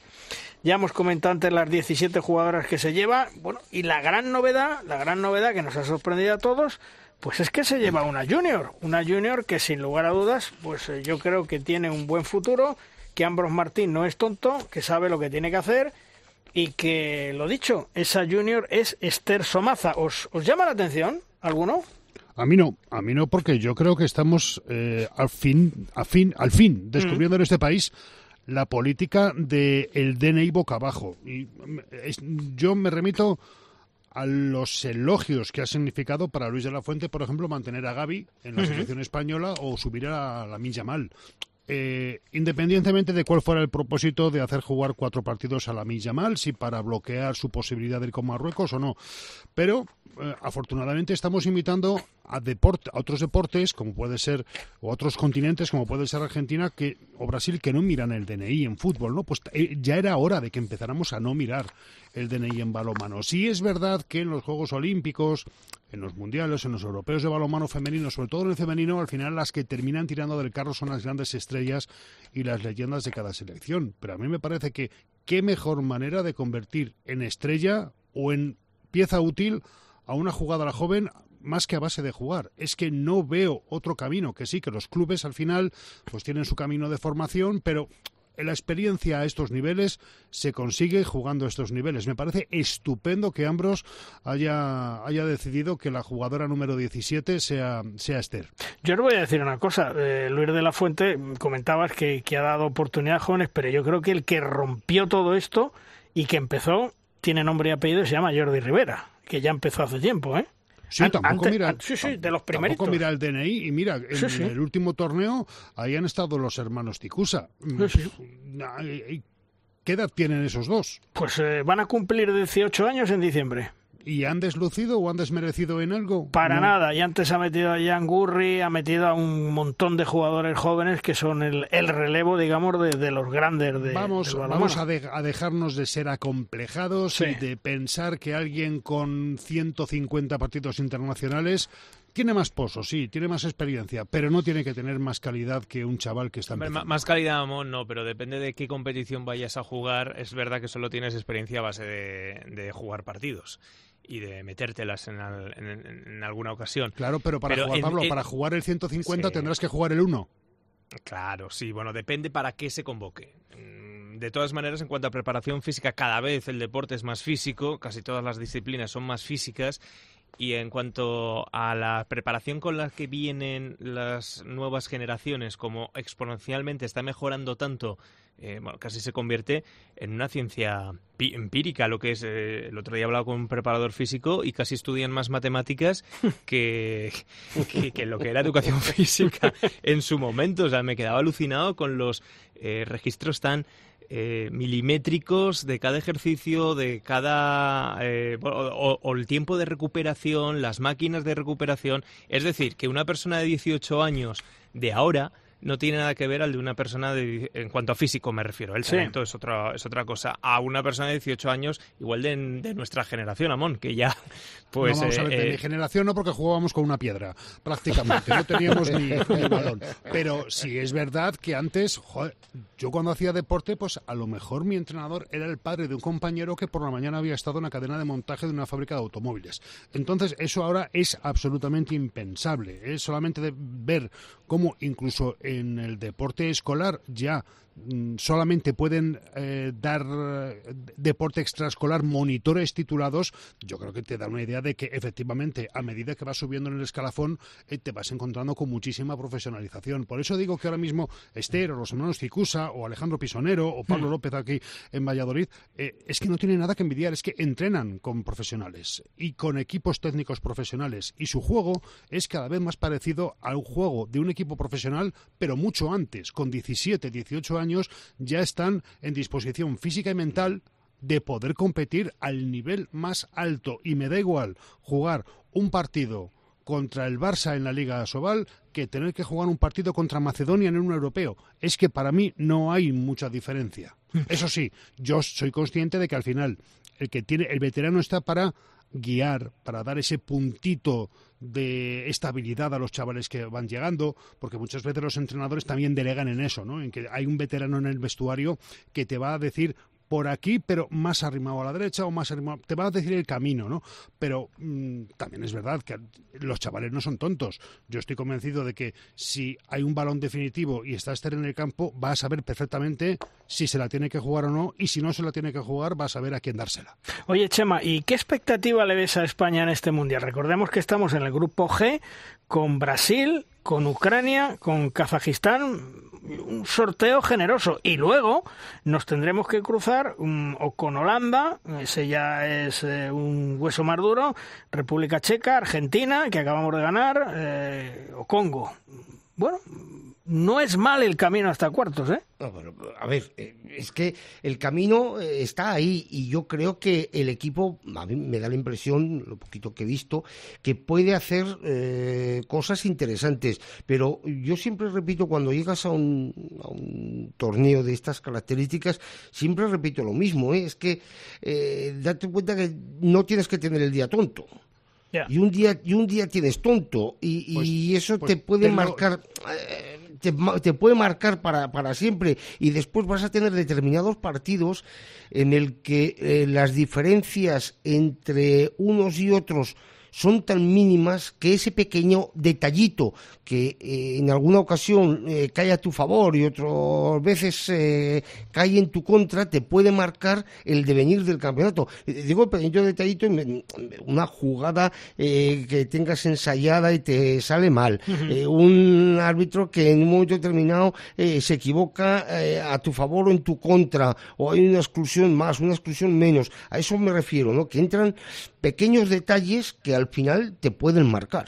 Pero yo creo que tenemos todos claros o al menos lo tengo yo, de que en este mundial nuestro título es ir a París. Sí, pero para eso hay que meterse en cuartos, para conseguir la plaza del preolímpico. Cuidado. Quiero, ¿eh? quiero decir, métete en cuartos y a partir de ahí todo lo que te lleve será un premio añadido. Claro. Y si, oye, si ganas el mundial, pues bendito sea. No, eso, sí que te, eso sí que te digo ya. Pero yo creo que todos Cuidado tenemos... en cuartos, ¿eh? Pero, pero vamos a ver, que tú cuando, cuando vas, o sea, ir para nada es tontería. O sea, es decir, yo cuando voy a un campeonato, eh, yo voy a ser el campeón del mundo mundial. Luego después, la competición, el juego, mi trabajo, mi preparación física, esos pequeños detalles, tal, pues me colocarán en un sitio o Chema, y que si te Nos referimos a la presión, a que luego en este programa eh, vengamos después y digamos, ¿os ha decepcionado? Eh, ¿Os esperabais más? A eso me creo que Luis se refiere a, no, sobrepresionar cuando no sabes, sabemos que es muy difícil, casi imposible que, no, pero, que se logre que, que, yo no, no, quiero con esto el, el, el presionar, ¿no? Pero quiero decir que cuando vas a un día hay que ir de entrada a por todas. Luego ya, pues veremos a ver. Hombre, yo sé que no va a salir nadie va a decir, Buah, si España, si no somos campeones, es una decepción total. Pues no, que, no, no, en pura teoría el equipo pues pues eh, pues eh, quizá no llegue, pero tienes que ir pensando en que, en que vas a ganar todo. Pero lo que sí está claro es que Luis acaba de enumerar cuáles son los posibles itinerarios hasta cuartos, que es nuestro objetivo. Eh, no son descabellados a la hora de poder soñar con clasificarse. Es decir, no vamos a, a pensar que España no está capacitada para, para, meterse ahí. Y ojo, que te metes en cuartos, que sueltas la mochila de la presión, que sabes que tu primer objetivo está cumplido y que a parir de ahí vuelas, ¿eh? Si vuelas y la armas. Sí, sí. Yo solo os puedo decir una cosa, y lo digo por experiencia después de todos los mundiales que llevo. En todos los campeonatos hay un partido que pierdes y uno tonto que ganas. Bueno, pues el que pierdas que sea en la fase de grupos y los tontos que, ganes que sean... que sea Brasil, ¿no? Uy, que sí, tiene que ser Brasil, que sea Brasil. luego. Pero, si luego en el main round, pues eh, yo creo que es donde tienes que perder el partido, en la main round, con puntitos acumulados y ya pasando a cuartos y a partir de ahí, chico... Pues, eh, te coges una caipiriña y te sientes en la hamaca y, y juegas con toda la felicidad del mundo sabiendo que a partir de ahí ya tu primer objetivo está cumplido, que es el preolímpico. Bueno, al principio os he dicho que la Copa Sobal, que la va a organizar la Federación Española de Balonmano, que hemos tenido eso, otro lío, eso, ya no, eso ya no existe. Bueno, ahora se llama la Copa de España. Por eso, ¿vale? la Copa, Copa, de España, pero bueno, la antigua Copa Sobal. Qué gran país. Sí, sí. Y por cierto, me cuentan mis pajaritos. Que les van a contar cosas a esos 10 o 12 clubes de Asobal que presuntamente los tienen poco menos que apartados y no les cuentan nada sus dirigentes. Según me dicen, gracias a la intervención de un club, se ha producido una aproximación entre la Real Federación Española de Balonmano y Asobal para el tema de la Copa Asobal. Bueno, mejor dicho, la Copa de España que organiza la Real Federación Española de Balonmano. Esa aproximación solamente ha sido posible cuando el presidente de Asobal, Servando Revuelta Hijo, ha entendido y comprendido que se tenía que dejar al margen de todo al secretario general de Asobal, a Fernando Corral. Parece ser que el secretario general es el centro de todos los problemas con la Federación Española de Balonmano. Por cierto, que la iniciativa de que no estuviera en esas conversaciones Fernando Corral parece ser que ha sido idea, iniciativa que ha salido de la propia Asobal. Vamos, que le han pedido a la Federación Española, por favor, hacer un acuerdo, pero con el secretario general al margen de todo. Pues bien, ahora mismo están próximos Federación y Asobal de alcanzar un acuerdo de colaboración para la Copa de España.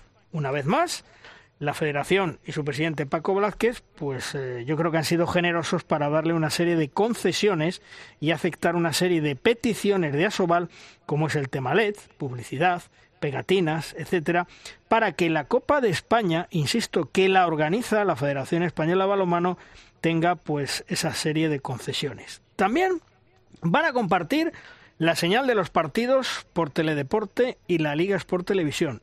Y los gastos de producción se pagarán a medias entre la Federación Española y Asobal.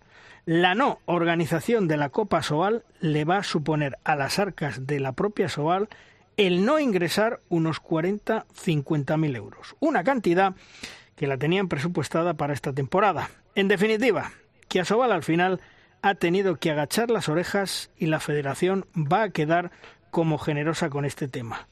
Clubes de Asobal, desde aquí os seguiremos informando ya que no os informan. ¿Qué os parece? ¿Os sorprende? Eh, de gota. Eh, a mí lo que me llama mucho la atención es que durante, intuyo, varios años, mm. Asobal ha estado comercializando una competición que no es suya. Decidme si me equivoco. Intuyo, intuyo eso y que ya había comercializado eh, la edición 2023 de la Copa de España, antes Copa Asobal, eh, sin tener la certeza de que iba a poder cobrarlo todo. A mí me parece que dice muy poco, muy poco. Y en este caso es que como tampoco lo tengo muy claro, tampoco quiero tomar partido, pero me dice hmm. muy poco a nivel empresarial, a nivel económico, que una liga profesional y una entidad camino de ser privada como es Asobal lamente tanto no recibir 40.000 euros. Vamos a ver, Juan Carlos, si es que eh, el, dinero que se llevaban de televisión, de las ligas por televisión, que lo hemos contado varias veces, era de 1.100.000 en la última temporada. Se lo han rebajado en torno a los 700, 750. Ya mm. están perdiendo 300.000 euros eh, para empezar. Si tú tienes a todo esto presupuestado 40, 50.000 de la Copa Sobal, que el año pasado lo hicieron tan mal, que perdieron 15.000 euros en la Copa Sobal. ¿Vale? Porque se volvieron locos, no llevaron el Circo del Sol de milagro, ¿no? Y entonces, eh, claro, eso subió y, perdieron dinero. Entonces, yo, yo, te pregunto, Luis, ¿el canon que tiene que pagar Irún va para Sobal o va para la Federación? Para la Federación. Correcto. Entonces, eso sí que puedes decir que te está haciendo daño, pero es que 40.000 euros que dejas de ingresar, ¿eh? Que dejas de ingresar, exactamente. Y haciéndole un favor para que no le perjudique con el contrato de la televisión, de la Liga por Televisión, porque ya se lo habían vendido en el paquete la Robal, le hace el favor Televisión Española de compartirlo con Teledeporte. Imagino que la, que... la U televisiva, eh, no sé si habrá, es que no sé cómo va a ir, pero ahora la U televisiva va a salir en dos soportes, uno, uno TDT y otro de OTT. Eh, ¿Qué van a hacer? ¿Quién va a ver la OTT? ¿Quién va a ver la OTT? Nadie. Nadie, nadie, nadie, es que es ridículo, es ridículo. os escucho y, no tiene ningún criterio bajo la lógica. Pero, pero, Pablo, si es que van como pollos sin cabeza. Si es que todo lo que están haciendo, eh, eh, mucho, mucho café en Madrid con medios de comunicación, mucho que, y vamos, por lo que mm, comentó en su momento eh, Fernando López Herbás, que estuvo allí y que me comentaron otras personas que estuvieron, nosotros ya digo que no quisimos ir, así de claro, porque con el tema de Pepe Domingo Castaño mm, se han portado como unos, eh, lo que dije en su momento, y prefiero no repetirlo. fueron más a escuchar, bueno, fueron a aprender de los medios de comunicación qué pueden hacer porque son una panda de ineptos. ¿Vale? Entonces, eso se nota. Y, evidentemente, bueno, pues eh, ellos comercializan una competición que es no profesional, que solo pueden comercializar la Liga Asobal porque le ha nombrado Liga Profesional Consejo Superior de Deportes por un compromiso que tenía aquel ministro Bailón, etcétera, etcétera, que ya os conté en su día, ¿eh? Pero es que esto es una competición oficial no profesional. ¿A quién pertenece la oficial no profesional? Pues Copa del Rey, Supercopa y Copa Sobal o Copa de España le pertenece a la Federación Española de Balonmano. Antes, cuando no, era, no eran eh, profesionales, había un convenio, había un concierto con la federación en la cual se le cedía la Copa Sobal, es decir, sí lo podían manejar. Y desde hace aproximadamente dos meses, en una reunión en el Consejo Superior de Deporte, donde estaba el presidente de la federación, el presidente de Asobal, el presidente del Consejo Superior de Deporte, Víctor Francos, el propio Víctor Francos le dijo a Servando Revuelta, no tenéis derecho a organizar la Copa Asobal. Y ellos han seguido RQR y al final se han ido con el rabo entre las piernas. Así de claro. Eso es lo que ha pasado. Entonces, bueno, ahora la federación le ha dicho, mira, para que, para que veáis que no somos el diablo con rabo, os vamos a hacer un favor. ¿Qué concesiones queréis? Pero lo organizo yo, ¿eh? ¿Qué, queréis? ¿Que os meta algunos LED? ¿Que os meta pegatinas? ¿Que compartamos la televisión? Pero sí, lo pagamos a medias, ¿eh? Cuidadito. Pero, es lo que dice Pablo. Eh, al final, ¿quién, va a ver una plataforma de pago teniéndolo gratis? Pues yo prefiero verlo por teledeporte que, verlo en, una plataforma que falla más con una escopeta feria. Lo que pasa es que la señal, evidentemente, va a ser una buena señal porque esa señal, no nos olvidemos, la va a pagar la Federación Española de Balonmano, porque la Federación Española de Balonmano, los partidos que da teledeporte, se los da se los mm. da gratis. No nos olvidemos, ¿eh? Y, y, también lo que creo que debería hacer la Federación Española de Balonmano, si a partir de ahora la Copa de España lo organiza ella, es no circunscribirlo a equipos de la Liga Asobal. Yo creo que hay otras categorías eh, que también pertenecen a la Federación Española de Balonmano y que podrían hacer como en el mundo del baloncesto, ¿no? Pues se hace la Copa LEP Oro, la Copa LEP Plata, la Copa Liga EVA. Eh, yo creo que también los equipos de División de Honor Plata tendrían derecho a jugar su pequeña Copa en fechas navideñas entre vuelta y vuelta. Claro. Bueno, y el otro tema polémico una pasta eso, ¿eh? ya, pero bueno. es una pasta eso, ¿eh? pero eso habría que aprobarlo en, asamblea y ver si es factible, si no pero, es pero Chema, ¿eres la federación de todos o de cuatro equipos? Sí, pero estamos pagados todos. Ya, pero eso tendrán que decirlo. pues entonces, entonces mira, mejor desplaza a los equipos a una ciudad en cerca de Navidad. pues mejor me lo ponéis. Elimina la Copa Sobal o Copa de España. No, no, sí, yo, yo, no, yo me refiero a lo que has dicho, que como en el baloncesto hay la Copa Lef Oro, la Copa Lef Plata, la Copa tal, que es una pasta. Bueno, el otro... muy bien, ¿eh? pero, es una pasta. El otro tema polémico, estamos como estamos. El otro tema polémico que estábamos hablando, que era el famoso lío de, de León, con tres grados jugando los jugadores, con guantes, con plumas, etcétera, etcétera. Por ejemplo, a Benidorm ha tenido que irse a jugar al Altea, porque su pista el otro día estaba, mm, digamos, eh, clausurada porque había un concurso de dardos. De dardos, ¿eh? Y se tuvieron que ir a Altea, porque no ha hecho lo mismo la de Mar de León. insisto, ¿esto es la liga profesional que nos espera? Pues en la de Mar de León, eh, la capital leonesa en este caso, tiene varios pabellones más, pero ninguno reúne las condiciones. Ojo, de aforo de público, de mm, dimensión de pistas y de calidad de suelo, el pabellón de San Esteban es tan digno como el Palacio Municipal de los Deportes. Lo que pasa que estamos con las piripitillas de la pista azul. Coño, por un día que se juegue sin pista azul tampoco va a pasar absolutamente nada. ¿eh? Y es una eventualidad que pero era el, era el Barça. Sí, era el, pero el, mm, Pablo, pero que es una causa de fuerza mayor, que es que no había cristales en las ventanas del palacio que es la hora del... Eh, había un frío de narices. Sí, sí, sí, sí. Tres grados. Un frío, tremendo. Entonces, ese partido, pues en San Esteban, eso sí, con 800, 650 personas se puede jugar en el pabellón La Torreno, en Villacelama quizá. Eh, es que es la única instalación que admite el número de socios, de abonados que tiene el Ademar, esa o te llevas por tercera vez este año, porque ya se han jugado dos, el partido al Felipe Miñambres de Astorga. Pero vamos a ver, si el problema es que de los eh, equipos de Asobal, mm, quitando a Naitasuna y Barcelona, que tienen cancha propia, los demás están pues dependiendo del ayuntamiento, de la diputación, de lo que sea. Es decir, por eso os digo, venidor, se tuvo que ir al TEA porque ese día su pista jugaban jugaban dardos, concurso de dardos, y en enero le va a pasar otra cosa igual. Una feria, yo, intentando hacer un poco de abogado del diablo, yo quiero exculpar al, al Ademar porque estoy convencido de que él no contaba, el club no contaba con que en la fecha de la visita del Barça se iban a desmontar los ventanales, iba a entrar toda la mierda, con perdón, que había en la calle.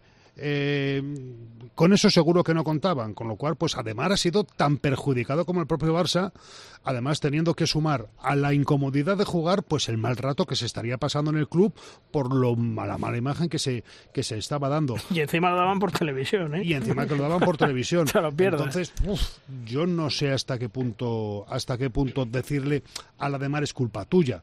Eh, el tema está en lo que os decía en la intro, que la obra tenía que haber estado entregada entre el 20 y el 29 de octubre.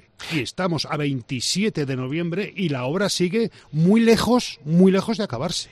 Tan difícil es si la semana anterior, si seis días antes porque tú dices, mira, pues eh, no podemos jugar eh, aquí y para el mes que viene que ya estará terminado. Pero si llega, falta una semana y no está terminado y hay el problema que sea, tan difícil es eh, plantear, decir, oiga, que no podemos jugar aquí, vamos a jugar en este otro lado.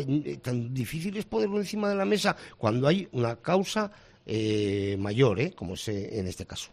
Pero vamos a ver, Chema, es que estamos en Asobal New Era, en la nueva era de Asobal en la era de la profesionalización, que todo es bueno, bonito y barato, y les van a llover los patrocinadores, y la gente se va a pegar y van a hacer colas por entrar en los pabellones. ¿No se habéis dado cuenta? Lo que está lloviendo es en Logroño ahora, pero en otro lado no lo sé. Es que, es que el tema es tremendo, es que... las pocas ciudades están representadas en este programa, ¿eh? que funcionan. Sí, sí, sí, sí, en eso tienes toda la razón. Tema más agradable. Menos mal, menos mal que Jordi Rivera ha renovado contrato con los hispanos, porque así la época dorada del balonmano español con Jordi la tenemos asegurada hasta el 2028. Mm, ya, ya investigaré, pero ya sabéis que Jordi en su momento, en el mes de marzo, creo recordar que fue cuando dijo que él ya estaba cansado de la selección, que quería un equipo para entrenar al día a día y afortunadamente eh, el presidente Paco Velázquez yo creo que la ha convencido y se queda 2028. Un seguro de vida, porque ahora no nos pues olvidemos, ¿eh? en el 28 tenemos el europeo en España. Menos mal, ¿eh? Menos mal, menos mal. Yo creo que es un gran fichaje. ¿Cómo, cómo lo veis? A ver, Chema. Vamos, sabes que puede estar ahí hasta que quiera él. Bueno, que quiera él o, el presidente que esté, o el presidente que esté, porque si, si al final, si al final Blasquez se va al Comité Olímpico Español, como es yo creo que su gran aspiración, veremos a ver quién viene, porque no se sabe, ¿eh? Pero va, A designar, va a designar sucesor, se van a convocar elecciones. Hombre, vamos a ver, elecciones tiene que haber el año que viene, después de los sí, porque es ciclo olímpico. Exacto, o sea, tiene que haber sí o sí. Otra cosa es que él tenga aspiraciones, como las ha tenido siempre, a ser presidente del Comité Olímpico Español y lo deje o no lo deje, pero bueno. puede, puede, hacer, puede hacer un Tebas, dimitir y convocar. Sí, pero yo creo que aguantará hasta después de los Juegos de París, seguro. Aguantará su ciclo, que ya sabéis que las elecciones se tienen que realizar en el último trimestre de, del año olímpico. Por lo tanto, mm. tendrá que esperar. Pero bueno, mm, yo creo que el que si sigue que no hay problema. Si viene otro, pues mm, tonto sería quitar a Jordi Rivera, que yo creo que se lo pegarían de bofetadas en cualquier equipo del mundo por cogerle en este momento y que es un técnico de los tres mejores del mundo, creo yo. ¿eh? ¿Y, a, ti, Luis, tus pajaritos o tu intuición hmm. no te dicen quién puede ser el sucesor en caso de que salga Blázquez? Pues no lo sé, yo sé que había alguno que se presentó en su momento eh, a las elecciones y que ha decepcionado a mucha gente y que ya no cuenta con el beneplácito del balonmano español. Eso sí lo sé. ¿Y algún exjugador? Hablo de algún exjugador. ¿Hablas de algún exjugador? ¿no? Porque la experiencia en baloncesto con Garbajosa y ahora con Elisa Aguilar hmm. invita a pensar que quizás sea el camino en un futuro. ¿eh? Sí, puede ser. Bueno, la de Rubiales a lo mejor tampoco ha sido tan buena. Ya, efectivamente. Tú lo has hecho. Lo que pasa es que a Rubiales eh, yo le conocí, yo le conocí, fijaros, cubriendo una información hace bastantes años cuando él quiso ser presidente de AFE. ¿Vale?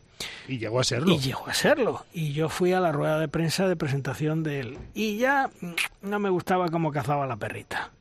Porque yo ya le vi ciertas cosas y dije, lagarto, lagarto.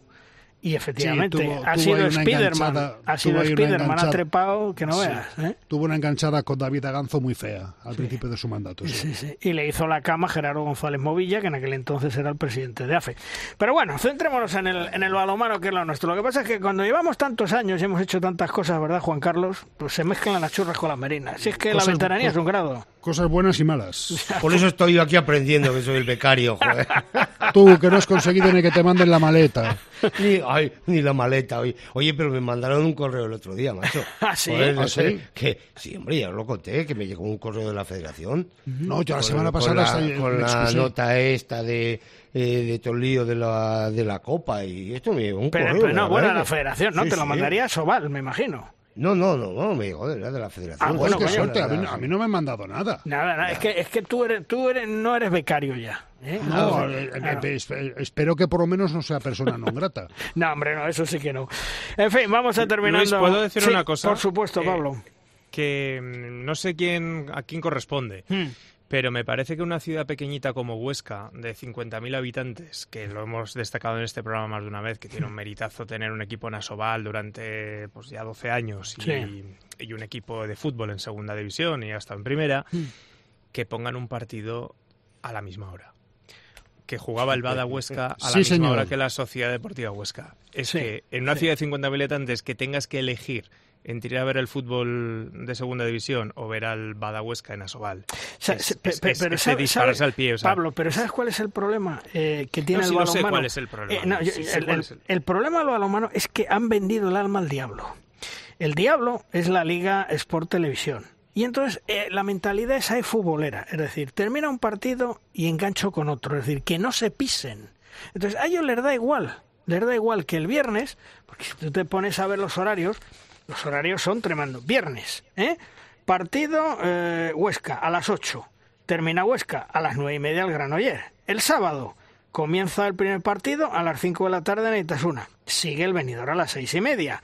Y luego nos vamos a las 8. ¿Vale? Para que no se pisen. Llega el domingo, el domingo doce y media de la mañana, el Nava. Pero ya nos vamos a la tarde. ¿Y en la tarde qué es lo que tenemos? Pues en la tarde tenemos a las cinco y media el Cangas y cuando termine, concretamente a las siete de la tarde, nos vamos con el Ademar de León. Es decir, es, eh, y a Sobal lo saben, y los clubes saben que han vendido el arma al diablo y que eso evidentemente va a perjudicar, como tú decías, para los aficionados en muchas ciudades, y sobre todo en Huesca, que a ellos lo ponen, pues ponerlo y les da igual, no miran si hay fútbol, si no hay fútbol, lo ponen según le conviene. Y yo creo que eso es un gravísimo error que va a perjudicar mucho. ¿eh? Pues Pero creo que ya hemos hablado de eso varias veces. El partido del viernes a las nueve y media es un insulto no solamente a la afición de Huesca en, esta, en este pasado fin de semana, sino al balonmano, a la competición. Un partido un viernes. Tú no puedes decirle a la gente que hipoteque su primera tarde libre de la semana a ver un partido de balonmano por la tele. Eso, o el partido que estás programando para el viernes, te importa tres pepinos, que también podría ser una explicación. Pero después, yo imagino que a los fanáticos del balonmano, a los que tengan su vida vinculada al balonmano, el tener sucesión de partidos sábados y domingos le viene fenomenal. Eh, no sé si ya lo que sí. en su casa su familia o sus amigos cuando diga no salgo porque tengo que ver un Cangas Nava, que también sería una cosa de estudiar, pero que se están, equivocando. Datos, datos. Esto al final, en el, en el, mundo en el que vivimos ahora mismo de los datos, de mm. la inteligencia artificial, del big data y de datos, eh, prueba error, ¿está funcionando? Yo, yo, no lo sé. Yo, quisiera saber las cifras, ¿eh? ahí tienes Pero toda en el fútbol son públicas, ¿eh? te dan los datos de Dazón, de Movistar, eh, cuánta gente se pincha a través de móvil, a mm. través de tableta, se sabe todo. Hay mm. transparencia, aquí no. Aquí solo pues dieron un dato, solo dieron un dato y yo creo que porque les beneficiaba, pero claro, había que ver el entorno. El dato del partido en el Vidasoa Barcelona, acordaros, el primero que empataron, que estuvo a punto por ahí el Barcelona. No, pero como ha dicho Amón, el Cangas eh, Nava, ¿cuánto da en la OTT?